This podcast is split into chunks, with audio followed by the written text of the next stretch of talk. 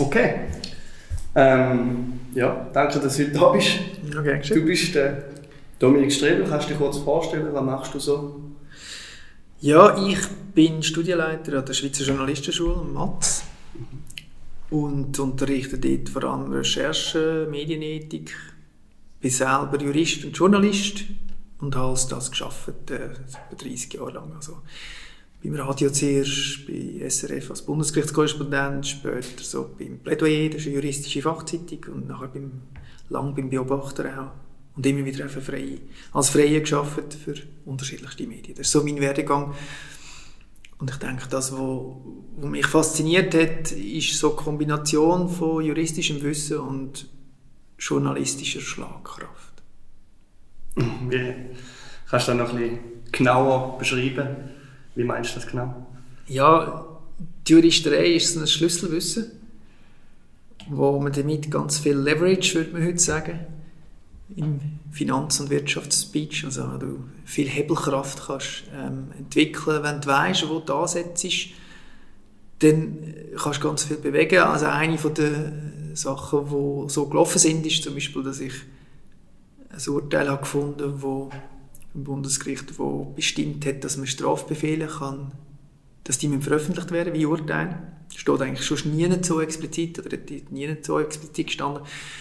Und da hat es mal einen Fall rund um einen Armeechef, Roland Neff der geheissen, der zurücktreten und wo ein Strafverfahren gegen gelaufen ist und der ist ganz entscheidend gewesen, das Verfahren ist eingestellt worden am Schluss, was in der Einstellungsverfügung steht und dann habe ich so einen ein Gesuch gestellt um Einsicht und hat es durchgeklagt bis das Bundesgericht und am Schluss Recht bekommen. Und das ist so ein Hebel, oder? Wenn man es schafft, ein neues Dokument für den Journalismus zugänglich zu machen. Mhm. Seitdem kann man eigentlich so spezielle Einstellungsverfügungen kann man rausverlangen, man kann Strafbefehle anschauen. Das ist so ein Leverage. Und die Kombination von eben durch juristische Wissen, ja. wissen, wo ansetzen und wie man etwas formuliert, und gleichzeitig die journalistische Schlagkraft haben, dass man kann sich verständlich machen kann, Öffentlichkeit kann suchen Die beiden Sachen zu kombinieren, das hat mich immer fasziniert. Mhm, spannend, ja. Ähm, jetzt muss man die Frage natürlich auch noch stellen. Corona, wie hat das so ein bisschen deinen privaten und beruflichen Alltag beeinflusst zu den letzten Monaten? Ja, ich bin vor allem, wie ganz viele andere wahrscheinlich auch, einfach daheim gehockt. ja. Und meine beiden Kinder auch, die sind 15 und 18, also im Gimmi. Und da sind wir einfach da in einer Viereinhalbzimmerwohnung und in drei Zimmern sind da halt einen Tag lang einfach die Leute vor dem Kompi gehockt. Ja. haben Videokonferenzen gehabt, zwischendurch einen Kaffee getrunken oder, oder zu Mittag gegessen. Und ja, das ist mit der Zeit, muss man aufpassen, dass einem die Decke nicht auf den Kopf geht. Mhm, genau, ja. Und beim Mathe selber hat man vieles müssen umorganisieren, weil man keine Präsenzkurse mehr können durchführen, Fernunterricht organisieren, andere Kurse im Herbst verlagern. Es ist alles so ein bisschen wild und chaotisch geworden und anstrengend. Und ist es immer noch ein bisschen, weil halt so richtig Normalität noch nie eingekehrt hat. Ja. Und wenn, wenn du denkst, wird es wieder normal sein, jetzt zum Beispiel am Matz? Wir können da wieder normal weiter starten. Ist das noch nicht... Ja, jetzt, man tut sich jetzt auf eine Normalität einrichten, aber ob da nicht plötzlich wieder irgendwie ein Teilschatten kommt, das weiß niemand. also wahrscheinlich ist Normalität, ja, wie Schlusszeichen, erst bei einer Impfung, die wirklich greift. Mhm. Kann man von dem reden und das ist wahrscheinlich in 12 bis 18 Monaten der Fall. Ja. ja. Und du, Corona? Ja, ich, für mich hat sich nicht viel verändert. Ich habe äh, Bachelorarbeit bin ich am Schreiben. Ähm, da habe ich sowieso die Heime machen, hauptsächlich. Also hat sich zum Glück für mich nicht viel verändert und wir haben zum Glück die auch einen Garten, wo ich nicht nur in der eigenen vier Wände eingesperrt war, auf Deutsch gesagt. Das ähm, eigentlich recht gut für mich gegangen ist, ja. Und vielen Corona-Fake News begegnet in deinem genau, ja. Shutdown. Ja, das ist so ein bisschen fast der Übergang jetzt zu unserem heutigen Thema, Fake News. Trump, Twitter, ist so ein bisschen der Ausschlag gewesen. Die liegen ja, oder der Trump liegt ein bisschen im Clinch mit Twitter. Ähm, er wirft denen ja vor, dass sie in den Wahlkampf eingreifen, dass sie die freie Meinungsäußerung eingreifen. Er will die sozialen Medien schliessen lassen, wenn er es kann. Also hat er mal gesagt, so ein bisschen.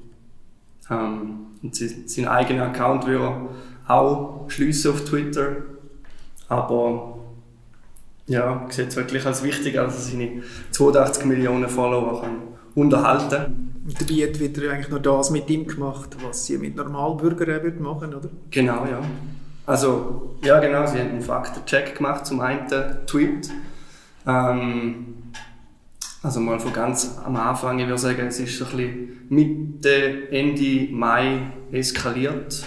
Dort hat der Trump hat über einen früheren Republikaner, der Joe Scarborough, hat er twittert. Dort hat es ähm, vor knapp 20 Jahren einen Unfall gegeben bei ihm. Also er war bei den Republikanern im Amt. Gewesen. Und seine Praktikantin, die hat in seinem Büro einen Unfall gehabt. Und ähm, der Trump hat dann tweetet, also da kann ich da wortwörtlich sagen, wann werden Sie den ungeklärten Kriminalfall aus Florida in Sachen Psycho Joe Scarborough wieder öffnen? Ist er mit Mord davongekommen? Manche Leute glauben das. Warum hat er den Kongress so leise und schnell verlassen? Ist das nicht offensichtlich? Was passiert jetzt? Ein totaler Spinner. Ja, eben er ja, will, dass man den Fall wieder aufnimmt. Dabei ist eigentlich dort mal bei den Ermittlungen klar rausgekommen und auch ihre Witwer, der sagt, sie hätte äh, nicht diagnostizierte Herzkrankheit und ist in dem Büro von Joe Scarborough bewusstlos geworden und gegen den Tisch geknallt und so ist eigentlich passiert und nicht. Mhm. Das war ähm, eigentlich keine Kriminaltat. Gewesen. Und da hat er dann eben auch ähm, ein einen Shitstorm ausgelöst. Eben der Witwer hat, hat sich auch in einem Brief an Twitter gewendet, dass sie doch sollen die Tweets entfernen oder den Tweet. Und ähm, sie haben da eigentlich nicht gemacht. Sie haben einfach ihr Beileid für den verursachten Schmerz ausgedrückt. Aber dort hat jetzt Twitter noch keinen Faktencheck oder keine Löschung gemacht und nichts. Dort also noch nicht groß noch nichts Nein, ja. dann ein bisschen äh, bewegende Sache ist dann gekommen, wo ein paar Tage später, dort haben sie einen Tweet von Trump, ähm, wo er eigentlich behauptet, dass Briefwahl sei Betrug also, Betrugsanfällig, oder? Betrugsanfällig, ja. ja das könnte Brief, trauen, Briefwahl. Das ja, Briefkästen werden ja. geleert, ausgeraubt. Und ähm, im selben Tweet ist ein Twitter eingeschritten, dort haben sie unten dran ein Kästchen gemacht, ähm, Get the Facts about Mail-in Ballots, also informier dich über Briefwahlen. Mhm. Und wenn man dem Link gefolgt ist, hat es mehrere Artikel von den Medien gehabt und auch Aussagen von mehreren Experten zu dem Thema, dass die Aussagen eben nicht stimmen, dass ähm, Briefwahl nicht unsicherer ist wie jede andere Wahl, dass seine Aussagen eigentlich falsch sind. In der Schweiz kann man ja das durchaus nachvollziehen. Genau, ja. Also, Brieflich abstimmen die wir irgendwie schon seit Jahrzehnten. Genau, genau, ja. Und dann haben sie nochmal etwas gemacht, und zwar haben sie einen Tweet von Trump wo er sich über die Aufstände, die am Mord an George Floyd gefolgt sind, dort hat er gesagt, when the looting starts, the shooting starts. Also er hat eigentlich gesagt, wenn angefangen oder wenn man anfängt zu plündern, dann fangen wir an zu schiessen. Ja. Also er hat eigentlich zu Gewalt auf, ähm, aufgerufen. Ja. Und dort hat ein Twitter gesagt, ja, da geht uns zu weit. Das ist gegen unsere Bestimmungen, rufen zu Gewalt. Und dann ist mit einem Banner ähm, nicht nur ohne, sondern über den ganzen Tweet war ein Banner, gewesen, dass das gegen unsere Richtlinie verstoßt. Und wenn man aber gleich Interesse hat, dann hat man können auf einen Button drücken und hat den okay. Tweet gleich gesehen. Ja. ja. ja. und... Und dann ist ja der Trump gestiegen, oder? Dort hat er dann die Aussage gemacht mit äh, so Social Media schliessen, genau. Und ja, wenn ich ähm, wenn es eine ähnliche Plattform gibt, wo ich meine, äh, meine Gefolgten können informieren oder einfach ähm, die Aussagen von den Medien richtigstellen. Mhm. Eigentlich alle bis auf Fox News erzählen ja Unwahrheiten nach ihm ja. aus Amerika. Ähm, und darum ist eigentlich Twitter immer noch wichtig für ihn, weil eben er hat 82 Millionen Follower und die kann er dann natürlich so ein bisschen ja, die Wahrheit nach ihm übergeben. Und nachher sind dann Stimmen aufgekommen, dass doch Facebook das Gleiche machen sollte. Wieso haben die beide Tweets oder dort sind es Facebook-Posts von ihm, also er hat es Ja. gleich auch auf seinen anderen Accounts postet, warum ist dort nichts passiert, warum sind die ähm, stehen geblieben, die Aussagen von ihm.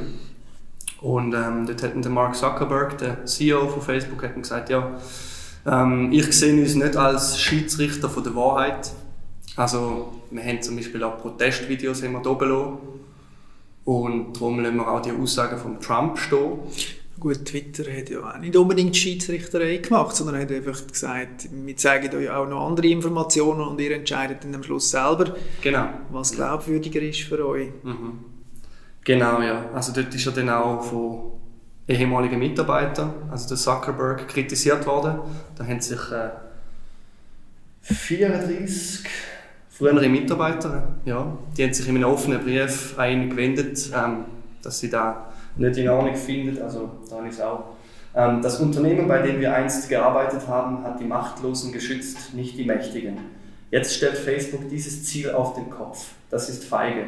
Facebook sollte an Politiker höhere Maßstäbe anlegen als an deren Wählerschaft. Also da wollen sie eigentlich aussagen, wenn jetzt ein Normalbürger, du oder ich, so etwas wie der Trump zu den Aufständen postet hätte, wäre es gelöscht worden. Warum bei einer öffentlichen Person nicht? Also er argumentiert so, dass es im öffentlichen Interesse ist, aber die Aussage bleibt die gleich. Also ich, ich argumentiere immer so ein bisschen, wenn man in einen Club geht oder so, wenn man sich dort nicht gut verhält, wird man rausgeschmissen, ob man jetzt berühmt ist oder nicht. Wenn, wenn man eine Gefahr für andere darstellt, dann müsste eigentlich Facebook, wo da auch eine Verantwortung hat, was auf ihrer Plattform geschrieben wird, mehr eingreifen, oder wie siehst du das? Ja, also eben, wenn ein Politiker, sage jetzt mal, einen Scheissensalat oder sehr grenzgängige Äußerungen macht, wenn man jetzt das journalistisch würde beurteilen und man ist ja bei den Social Media, also ist man so ein bisschen im Zwischenbereich zwischen der privaten und einer medialen Äußerung. Das, da werden wir sicher noch darauf zu reden kommen. Es ist eben so ein, bisschen ein schillerndes Ding, wo wir als Gesellschaft immer noch darum ringen, wie wir das sollen einstufen und rechtlich ist es ein bisschen unklar, wie man es machen und so weiter und so fort. Aus dem entstehen Probleme. Aber wenn ich jetzt mal würde sagen, ich würde einem Politiker in der Schweiz oder im Bundesrat hören, solche Aussagen machen, als Journalist, dann würde ich die natürlich bringen als Journalist. Klar, ja. Weil ich eigentlich sage, lieber Stimmbürger, du musst wissen, was jetzt der Politiker genau gesagt hat, was für Stuss es der rauslässt, Ja. für dass du das nächste Mal, wenn du deinen Wahlzettel musst ausfüllen musst, weißt, was du wählst oder, oder wenn du wählst. Also das öffentliche Interesse ist sicher höher, wenn jemand, der Macht hat, eine Aussage macht. Aber ich würde, wir würden natürlich dann auch in so einem Artikel, jetzt als Journalist, würde man das auch überprüfen. Wir würden Experten dazu befragen, wir würden die Aussagen dazu stellen, wir würden einen Faktencheck machen und sagen, das und das lässt sich schlicht nicht belegen, was er sagt. Wir würden es einordnen, oder? Und, und gleichzeitig, wenn jetzt irgendein No-Name mir würde einen Leserbrief schicken mit, äh, mit Gewaltverherrlichung oder mit Hass drinnen, würde ich natürlich den Leserbrief nicht abdrucken. Ja, weil Das heisst- das öffentliche Interesse nicht um ist. Richtig, Und- oder? Ja. Ja, also eigentlich reagiert da Twitter jetzt wie ein Journalist oder wie ein Medium. Ja. Also es unterdrückt dort äh, Hassposts oder gefährliche Fake News oder gewaltverherrlichende Posts, löscht es. Und bei Politikern versucht sie sie einfach einzuordnen, lässt sie sie stehen und versucht sie einfach einzuordnen. Und die Ordnungen sind halt einfach durch Verweis auf andere Medien, weil, weil Twitter selber natürlich keine Redaktion hat, wo, Mhm. wo dann würde daraus Texte machen. Oder? Und das zeigt genau den Übergang so ein bisschen von einer im Stammtisch kannst du ja alles ein bisschen erzählen, da hast du eine beschränkte Öffentlichkeit. In einer Zeitung, an einem Radio, in einem Fernsehen kannst du eben nicht alles erzählen, weil dort hast du als Journalist gewisse Pflichten, Sorgfaltspflichten und hast medienrechtliche, weil du mehr Leverage wiederum hast, also mehr Hebel hast, Ja. mehr, mehr Schaden kannst verursachen, wenn du etwas publizierst. Und dort kommen die Überlegungen von öffentlichem Interesse oder nicht, bringen wir etwas, bringen wir etwas nicht. Ähm, und zwischendrin ist das Social Media, wo wie ein, wie ein Stammtisch funktioniert, weil jeder kann sagen, was er will. Ja. Aber eigentlich den gleichen Impact hat und Macht hat wie ein Medium. Genau. Ja. Und das ist der Clinch, oder? Und dort fangen jetzt eben einzelne Social Media an von Massnahmen ergreifen, fangen Gesetzgeber an von legiferieren und so weiter. Das versucht man einfach als Demokratie, als Gesellschaft, also demokratisch verfasste Gesellschaft muss ja das irgendwie in den Griff kriegen. Weil sonst plötzlich schmiert die Grundlage ab von unserer Demokratie und das ist nämlich Meinungsbildung. Genau, ja. Ja, ähm, ja jetzt nochmal konkret zum Faktencheck von Twitter. Also, hätte Ihnen gewusst, dass jetzt da wirklich ein Faktencheck ist, wäre ich glaube nicht drauf gekommen. Also so, der Button ist für mich ein bisschen zu wenig, ähm, so ein bisschen zu wenig konkret, so der sagt jetzt etwas, was nicht richtig ist. Also es steht einfach, ja, informier dich über Briefwahlen. Ähm, und nachher dann sind halt Medien eben, The Guardian hat glaube ich einen Artikel, New York Times sind drin, also alles Medien, wo eigentlich jemand, der Trump unterstützt, findet die ja eh auch Fake News. Mhm. Also für den ist der Faktencheck eigentlich nicht, nicht bestimmt, oder? Also die wird man eh nicht umstimmen können, oder? Ja, ich glaube, die, die man versucht zu erreichen, sind eigentlich die Leute, die immer noch nachdenken, sage ich jetzt mal, oder die zumindest den Antrieb haben, möglichst die Worte herauszufinden oder ja. ein bisschen sich öffnen ähm, für, für Fakten empfänglich sind, Fakten beschrieben empfänglich sind. Und das sind natürlich nicht Groupies, genau. sondern das sind eher Swinger, also die, die so ein bisschen wie, wie Swing States bei den, ja, ja. bei den Präsidentschaftswahlen, oder? Also die, die auch wechseln, wo, wo vielleicht mal einer findet, da überzeugt er mich, der dient halt mehr meinen Interessen, aber die noch erreichbar wären, wenn sie würden merken, dass jemand einfach, also wenn das ein Trump falsches Zeug erzählt. Und das sind, glaube ich, die Adressaten von solchen Faktencheck-Vermerken. Weil bei Leuten, die einfach glauben, Gläubige, die erreicht man häufig ja, ja. nicht mehr, außer sie gehen massiv auf den Sack mit ihrem Glauben, oder? Ja, wenn, wenn, wenn wäre jetzt da nach deiner, also wenn würde jetzt ein totaler Trump-Anhänger sich gegen ihn stellen?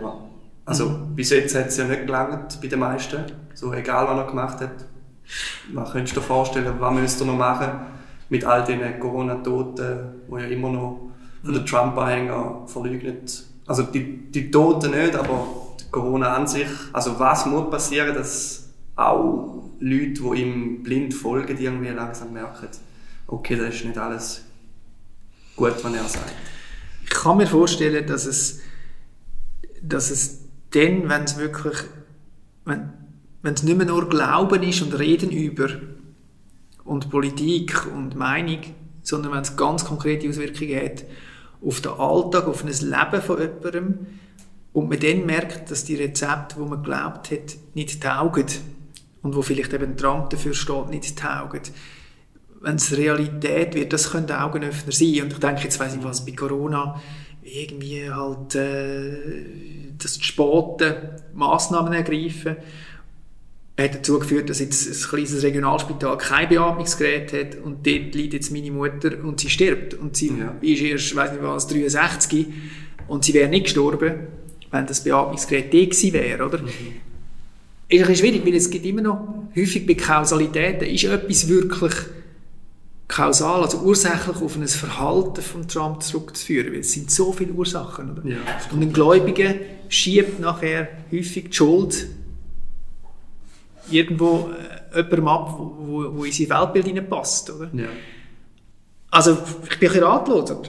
Ich meine, ich, ich bin sehr vorsichtig mit Nationalsozialismus oder Hitler-Vergleich und ich würde den auch hier nicht machen. Aber, wenn ich mir überlege, ich habe irgendwie 1938 einen Nationalsozialist. Das ist eine Gruppe von Hitler. Ja. Oder? Also das heißt, er glaubt, dass der erzählt, der glaubt an seine Weltsicht, auch wenn er Fakten krümmt, wenn er lügt, der glaubt dem.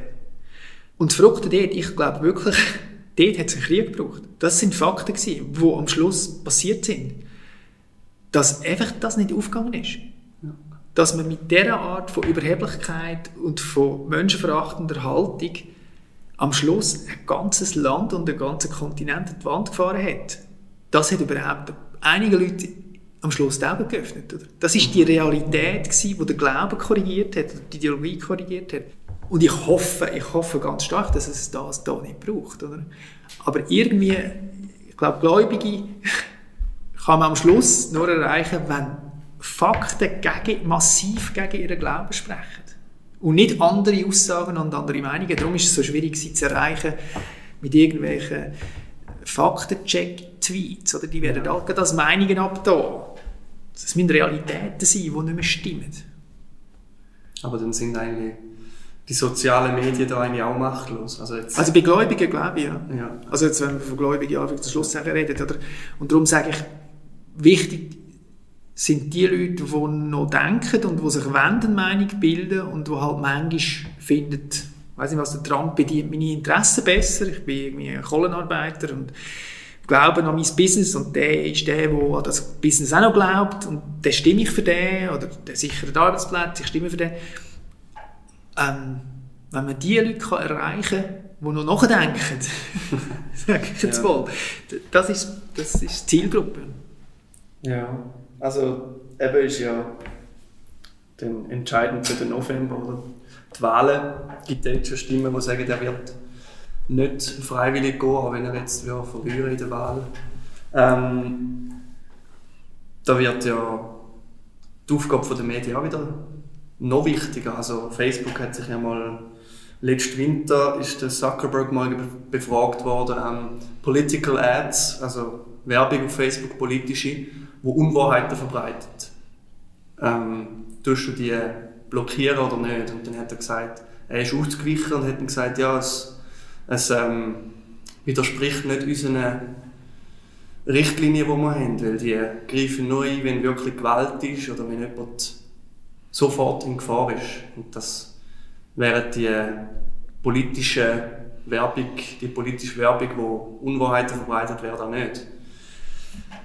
Schwierig, oder? Weil die Wort ist ja eigentlich erst das Resultat von einem Meinungsbildungsprozess, von einem politischen Prozess, steht nicht am Anfang. Das ist die Schwierigkeit. Es darf nicht am Anfang jemand sagen, das ist wahr, das ist nicht wahr, das lässt man raus, das lässt man nicht raus. Mhm. Sondern es sollte eigentlich nach einer längeren Diskussion, äh, einer politischen Diskussion, herausgeschafft werden, was ist jetzt belastbare Worte. Oder? Und Darum ist es wahrscheinlich auch im Bereich Politik sehr, sehr heikel, so zu argumentieren, das ist unwahr und das, das tun wir jetzt nicht verbreiten. Aber das ist eigentlich Betriebshaltung, oder? Das ist ja eine private Firma. Es wäre auch völlig verfehlt, von Zensur zu reden, weil eine private Firma, die darf entscheiden, was sie verbreitet und was nicht. Genau gleich wie eine Zeitung kann entscheiden, wo eine private Firma ist, ob sie einen Leserbrief bringt oder nicht. Wie jeder Post ist eigentlich ein Leserbrief. Aber dann geht ja auch der Diskurs ein bisschen verloren, oder? wenn man eben einfach ja. Sachen löscht. Genau. Kann ja wertvoll sein, eben, dass jemand darauf hinweist, ja, das stimmt nicht, und dann entsteht genau. so eine Diskussion. Aber jetzt wieder der Vergleich, oder? Wir haben das Zwischending Social Media, Facebook, Instagram und so weiter. Ja. Ein Medienhaus würde sich überlegen, welche Leserbriefe, eine Forumsseite, also jetzt vor der Wahl, würde halt Pro und Contra abbilden, würde versuchen repräsentativ auszählen, also nicht einfach alles bringen, würde die Sachen, die offensichtlich unwahr sind, und verschwörungstheoretisch sind. Auch veröffentlichen und dann Ja, nein, denke ich möglicherweise nicht veröffentlichen. Also je nachdem. Dokumentieren halt einfach, oder? Oder dokumentieren, unter dran durch, durch, durch, Aber es ist, ja, also als Journalist, nein, du würdest wahrscheinlich offensichtliche Unwahrheit, ich weiß nicht was, Corona ist gar nicht durch ein Virus verursacht, sondern durch eine gewisse äh, Art, sich zu ernähren. Also, was offensichtlicher ja. Bullshit. Oder? Also wirklich definitiv widerspricht zu 99,9% allem, was wir wissen. Oder? Ja. Ähm, würdest wahrscheinlich nicht veröffentlichen. Ja, aber jetzt als Leserbriefseite. Im, Im Hinblick auf Trump, die Aussage, die er gemacht hat mit, äh, hast du Desinfektionsmittel injizieren, ist auch veröffentlicht worden. Wird dann Gut, jetzt sind wir wieder beim anderen, oder? Jetzt sind wir nicht beim Leserbrief, sondern eigentlich ja. beim, beim Mächtigen, der genau, etwas erzählt, wo man muss sagen, hey, das müssen wir hören, dass jemand mächtig so eine, so eine Meinung vertritt, oder? Und genau. da müssen wir nachher so darüber diskutieren. Klar, wenn jetzt Alain Berset würde irgendwie einen Leserbrief schreiben und sagen, wir wollen Desinfektionsmittel ähm, trinken, Dann wäre das nicht ein. Leserbrief, sondern würde man einen großen, grösseren Artikel machen, nämlich Ja. eine Titelseite, oder? Und würde das nachher einordnen als, als Medium. Eben, also, eben, dort sind wir so ein bisschen bei der, beim Zensurvorwurf. Also das Auswählen von Meinungen, die man halt veröffentlicht oder nicht, das ist einem privaten Unternehmen überlassen. Zensur wird es dann, wenn der Staat eingreift. Also wenn der Trump zum Beispiel würde sagen, ihr dürft die und die Sachen nicht mehr veröffentlichen. Ja. Also und da stehst du ganz klar bei dem Standpunkt, da muss Facebook, Twitter etc. müssen da machen. Also sie dürfen nicht einfach, wie es der Zuckerberg gesagt hat, nicht Schiedsrichter spielen, sondern sie müssen Schiedsrichter spielen und gefährliche Aussagen filtern, oder? Eben, es gibt kein Ja und Nein, oder? Bei öffentlichen Personen ist es wichtig, dass darüber Genau. diskutiert wird. Also bei öffentlichen Personen ist es wahrscheinlich wichtig, dass man sie einordnet, eben dadurch, dass man andere Quellen daneben stellt. Das finde ich ein gangbarer Weg. Und sonst muss man halt aufpassen, dass man nicht einfach Hass verbreitet, dass man nicht Gewaltverherrlichung verbreitet. Und das macht ja Facebook und alle Social Media in Europa. Müssen sie ja sogar machen. In Deutschland gibt es ein Gesetz, das das verlangt. Das Ja. Netzwerkdurchsetzungsgesetz. Und in der Schweiz würden sie auch haftbar können gemacht werden, wenn sie massive Persönlichkeitsverletzungen machen. Weil jeder, der mitwirkt an einer Persönlichkeitsverletzung, kann haftbar gemacht werden. Und das wäre auch ein Facebook, eine Facebook-Plattform bietet, zum Persönlichkeitsverletzung verbreiten. Ja. Also wir haben Europa und, und USA sind da ein bisschen unterschiedlich rechtlich verfasst. Oder? Was ist es genau? Ich weiß nicht, wie man das bezeichnet. Aber das, was jetzt der Trump will aufheben, ist ja eigentlich ein Beschluss, der sagt, dass in den USA Social Media nicht haftbar gemacht werden für Genau. Posts. Ja. Und in Deutschland hat man das Gegenteil. Wir haben ein Gesetz, das sagt, Social Media können haftbar gemacht werden für ihre Posts. Sie müssen Mechanismen einrichten, die es erlauben, schwer, also persönlichkeitsverletzende oder hassverbreitende, zu Rassismus und so weiter aufrufende Posts, Sexismus aufrufende Posts innerhalb von 48 Stunden, dass man die kann entfernen kann. Ja. Und wenn sie es nicht machen, gibt es, glaube ich, bis 5 Millionen Buß, oder? Okay. Also da haben wir Ja. ganz unterschiedliche Ansätze, oder? Und ähm, welcher Weg ist für dich der sinnvoller, der, wo Amerika geht oder der, wo Deutschland geht? Ich glaube, ich glaub, Social Media müssen sich mehr und mehr halt wie Medien auch müssen die einen rechtlichen Rahmen bekommen. Weil sie so viel Meinungsmacht haben und so bestimmend werden für unsere Wahrnehmung von dem, was wahr und was falsch ist. Und wenn man die nicht irgendwie minimal ins Recht fasst, entzieht man eigentlich der Demokratie Grundlage in dem Sinn. Ein sinnvoller Weg darüber, dass man irgendwann mal kann sich einigen darüber, was jetzt, von was man kann ausgehen kann, also was in Anführungs- und Schlusszeichen wahr ist, verunmöglicht. Also es, es, Ja. es, minimale Gruppen können so viel Meinungsmacht entwickeln, sei das Trolls oder was auch immer. Da muss, da muss man irgendwie einen, einen Korrekturmechanismus finden. Das hat man erkannt nach der Trump-Wahl im 16. glaube ich, oder? Genau. Cambridge Analytica und so weiter. Also der, der Hebel, der da wirkt. Und ich sehe so bisschen drei Ebenen, wie man das versucht anzupacken. Das eine ist technologisch. Also durch Algorithmen, die solche Posts entweder in der Bedeutung abspielen Ja. oder äh, sogar löschen, ganze Teams auf Facebook einsetzt. Ja, die haben ja tausende von Mitarbeitern, die da Gru- Gruselvideos müssen Tag ein, Tag ausschauen. Genau. Das ist so ein technologischer Weg. Da gibt es auch paradoxe Effekte. Man hat untersucht, was passiert mit Posts, die bei Facebook als Fake News markiert sind worden. Paradoxerweise sind die massiv häufiger geteilt worden als wahre Posts. Also nicht jetzt, jemand hat gesehen, dass der falsch ist und teilt es, um darauf hinzuweisen, dass es falsch ist, sondern, also, oder wie meinst du jetzt das? Ja, das ist eigentlich ein Effekt. Ja. Schau, da ist ein, ist ein Fake News ähm, Ja. Stamp quasi. Also, dass wenn man es bezeichnet hat als Fake News, dass es fast noch mehr Aufmerksamkeit hat bekommen. Mhm. Einfach der Diskurs ist entstanden. Ja, genau. Das ist, das ist so ein Paradoxeffekt. Also technologisch ist, ist ein Weg, ist nicht aller Heilmittel.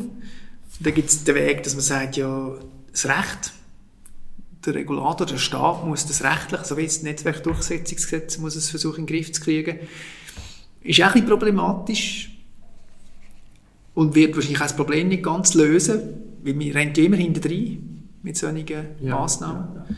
Und der dritte Weg ist quasi, dass man sagt, jeder User von Social Media muss so gebildet sein, also so viel Medienbildung haben, dass er selber kann einordnen kann, ist jetzt etwas Fake News oder nicht, ist etwas äh, aufhetzen zu Hass oder zu Gewalt verherrlichen, das einerseits erkennt und nachher auch entsprechend handelt, dass er nämlich es nicht shared, dass er es nicht retweetet, ja. also dass er wie sagt, das ist nicht richtig, dass man das weiter verbreitet und es darum auch nicht macht. Also ich finde, dass jeder User wie ein Journalist handelt. Das sind so... Ja, also ein bisschen die Schweiz ist da ein bisschen auf dem Weg, oder? Dass jetzt in der, in der Primarschule schon Mediennutzung eigentlich ja, gezeigt wird, wie man mit Medien umgeht. So ein ja.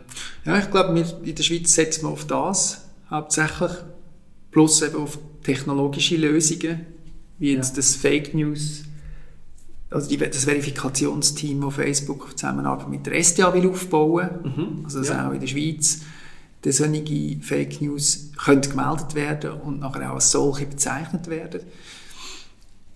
Der Gesetzgeber selber hat wiederholt festgestellt, dass es keinen Handlungsbedarf gäbe in der Schweiz.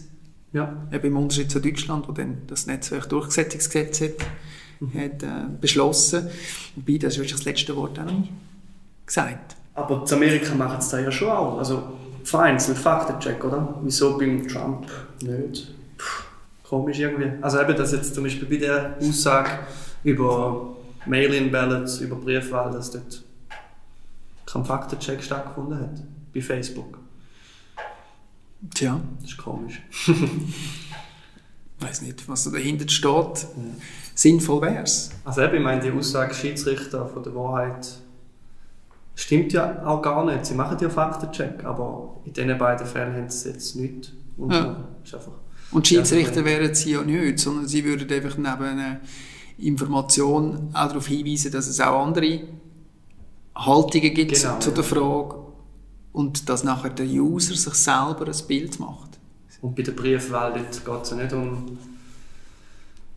Dort ist ja nicht Grauzone, das sind ja Fakten, dass, dass kein Betrug, also dass äh, Briefwahl nicht betrugsanfällig ist. Da gibt es eine Studie dazu. Also, dort wären es ja gar nicht Schiedsrichter, sondern da gibt es einfach Ja oder Nein, dass der, der, was Trump gesagt hat, nicht stimmt. Es gibt ja keine Oder stimmt, keine zumindest mehrheitlich nicht stimmt, ja. dass eben einzelne Betrugsfälle stattgefunden haben. Ja. Naja, aber es hat wahrscheinlich auch Betrugsfälle schon gegeben bei Urnen, Abstimmungen, Urnen, Wahlen. Ja, genau. Kennen wir ja auch in der Schweiz. ja, wie denkst du, geht es weiter mit dieser ganzen Thematik in der Schweiz, in Amerika? Faktencheck wird immer wichtiger, oder? Haben wir auch bei Corona gesehen. Ja, ich glaube, es wird, man wird auf diesen drei Schienen wird man weitere Erfahrungen sammeln und versuchen, Massnahmen zu optimieren. Also auf der Schiene Gesetzgeber, auf der Schiene Technologie und auf der Schiene Medien, Schulung von Mediennutzer. Ja. Was man schon noch muss sagen was zentral ist, ist die Grundbildung von einer Gesellschaft. Also obligatorische Schulbildung, ja. oder? Also, und in der Schulbildung auch so ein bisschen Sensibilisierung dafür, dass man auf Quellen schaut. Genau, ja. Und nach der Quelle fragt. Also ganz ein einfacher Reflex, wer sagt das und wie glaubwürdig ist der, der das sagt? Oder, ja. Mhm. Und ich glaube, was Amerika so ein bisschen konfrontiert ist damit, ist halt, dass die lang die Grundbildung, die Ausbildung, die Grundschulung bei einer Mehrheit der Leute vernachlässigt ist worden. Mhm. Also es zeigt einfach, Bildung ist, ist ein ganz wichtiges Element in dem, in dem Spiel. Also nicht nur Mediennutzung, sondern ja, ja. schlichtweg selber können denken oder? Mhm. Und, und, und sich eine Meinung bilden. Ja, also ein tief verwurzeltes Problem. Ja, und ich glaube, das ist ein großer Fehler, wenn man so in der Berichterstattung wie auch im Nachdenken über das Problem in den USA, wenn man allzu stark nur auf den Trump schaut.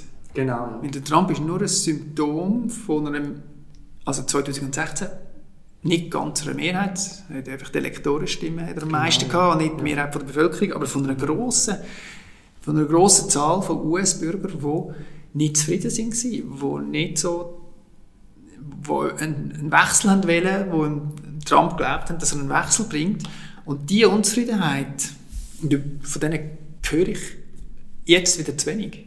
Also ich habe das Gefühl, unsere Medienberichterstattung, die, die ist massiv stark auf Trump fixiert. Auf die Person, ja. Aber das, und zu wenig auf die Hintergründe, oder? Da hat das System, ja. Eben, er wird so ein bisschen als der, ja, ein bisschen der, der einfach aber das macht auch... Welt und nicht beißt, aber so ist es nicht. Also aber unsere, ein unterschätzt, unsere, oder? Unsere Medien, ich, ich, ich, ich vermisse ein bisschen Berichterstattung über, über die Leute, über die Gläubigen von Trump.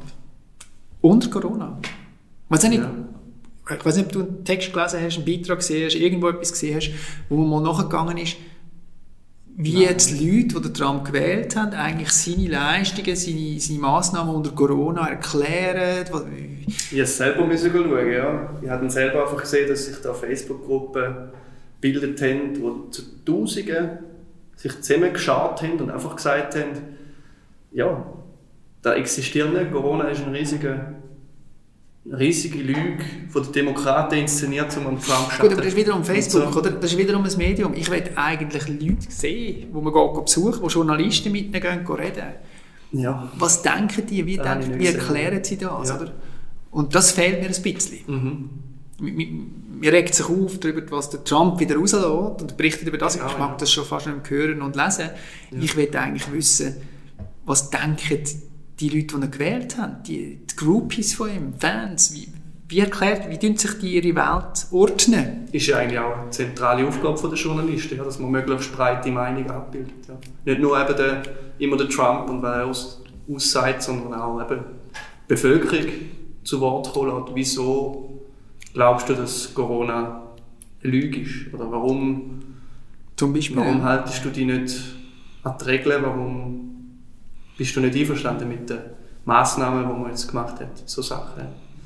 Ja, die sind untergegangen, ja, im ganzen Trump-Zirkus. Aber eben, da hat, ich glaube, schon System, eben, dass er möglichst viel Lärm macht. Ja.